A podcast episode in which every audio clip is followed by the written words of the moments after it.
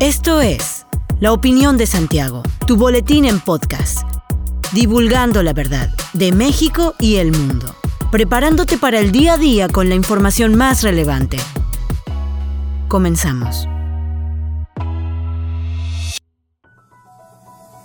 Buen día, bienvenido a la Opinión de Santiago, una dosis breve de información para arrancar el día con lo más relevante a nivel nacional e internacional. Marcelo Ebrard, secretario de Relaciones Exteriores, dio positivo a COVID-19 por primera vez en lo que va de la pandemia en México y en el mundo. A través de Twitter, el canciller indicó sentirse como si tuviera un catarro, al tiempo de destacar que ayer por la mañana no estuvo en la reunión del Gabinete de Seguridad, encabezada por el presidente Andrés Manuel López Obrador y con la presencia de otros secretarios de Estado. El canciller estuvo el domingo en Guadalajara, donde encabezó una reunión en la que anunció que para convertirse en el candidato de Morena a la presidencia en el 2024, creará la Comisión Nacional de Defensa de la Cuarta Transformación, cuyo objetivo será impulsarlo para ganar la encuesta interna del partido que definirá al abanderado. Es el segundo aspirante a la candidatura presidencial en dar positivo a COVID-19 en menos de dos semanas, pues la primera contagiada fue Claudia Sheinbaum, jefa de gobierno de la Ciudad de México, quien el día de hoy retomará sus actividades presenciales.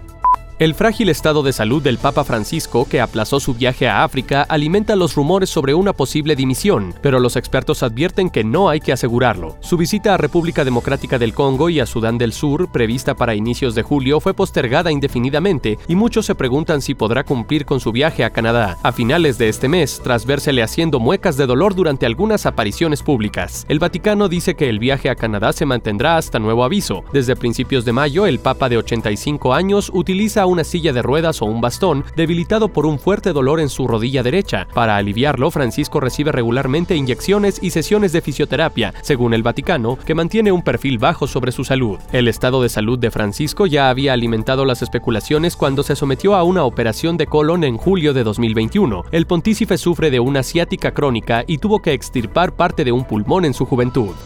La Comisión de Honor y Justicia del Partido Movimiento de Regeneración Nacional destituyó a Ángel Valderas Puga de la presidencia del Consejo de Morena en Querétaro, informó el secretario de Funciones de Presidente Mauricio Ruiz Olaez. Sin embargo, señaló que el Consejo no recibió notificación alguna y desconocen en qué sentido va la resolución, es decir, si van a retirarlo como presidente del Consejo o tan solo como militante. Cabe destacar que dicha resolución se tomó después de una demanda que emitió la ex candidata a nivel federal por el Distrito 1 de Morena en Querétaro, Frida González Loyola Acosta. Ruiz Solaes señaló que esta resolución impide que Ángel Valderas Puga pueda ser candidato a algún cargo en el 2024. De igual manera, se encuentra en riesgo su pertenencia a Morena. Por lo tanto, dijo que serán respetuosos con la decisión que tomó la Comisión de Honor y Justicia.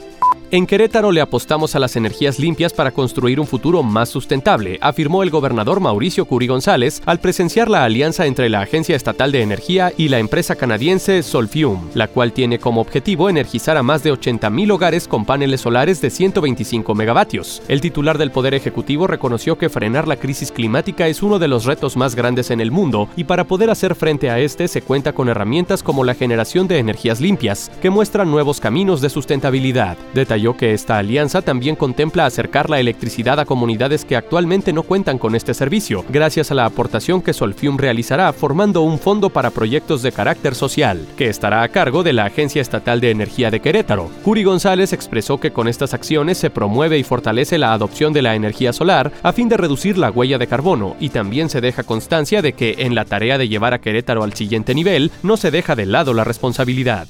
El gobernador de Querétaro, Mauricio Curi, considera que es necesaria mayor coordinación entre autoridades estatales y federales después de que se revelara que el avión detenido en Argentina pero que despegó en Querétaro tendría vínculos con grupos terroristas. En ese sentido, Curi González aseguró que las autoridades federales con las que ha tenido contacto sobre el tema le aseguraron que no existían vínculos con ningún grupo terrorista por parte de la aeronave o sus tripulantes. Asimismo, reafirmó la posición del gobierno estatal que afirmó, al revelarse la detección del avión en Argentina, que la aeronave viajaba vacía, pese a que en aquel país se detuvieron y luego liberaron a 14 personas de origen venezolano y 5 iraníes. Por su parte, Marco Antonio del Prete III, secretario de Desarrollo Sustentable, ha asegurado a medios locales, nacionales e internacionales que el avión cumplió con todos los requisitos necesarios y que existió un retraso de dos días en el vuelo derivado de trámites faltantes, como el certificado de aeronavegabilidad del país de origen, además de la documentación de la tripulación. Hasta aquí la información de hoy. Regresa mañana para otra pequeña dosis con las noticias más importantes. Mantente bien informado con la opinión de Santiago. Encuéntranos en Facebook, Instagram y TikTok como arroba la opinión de Santiago. Hasta la próxima. La opinión de Santiago. Comprometidos con la verdad.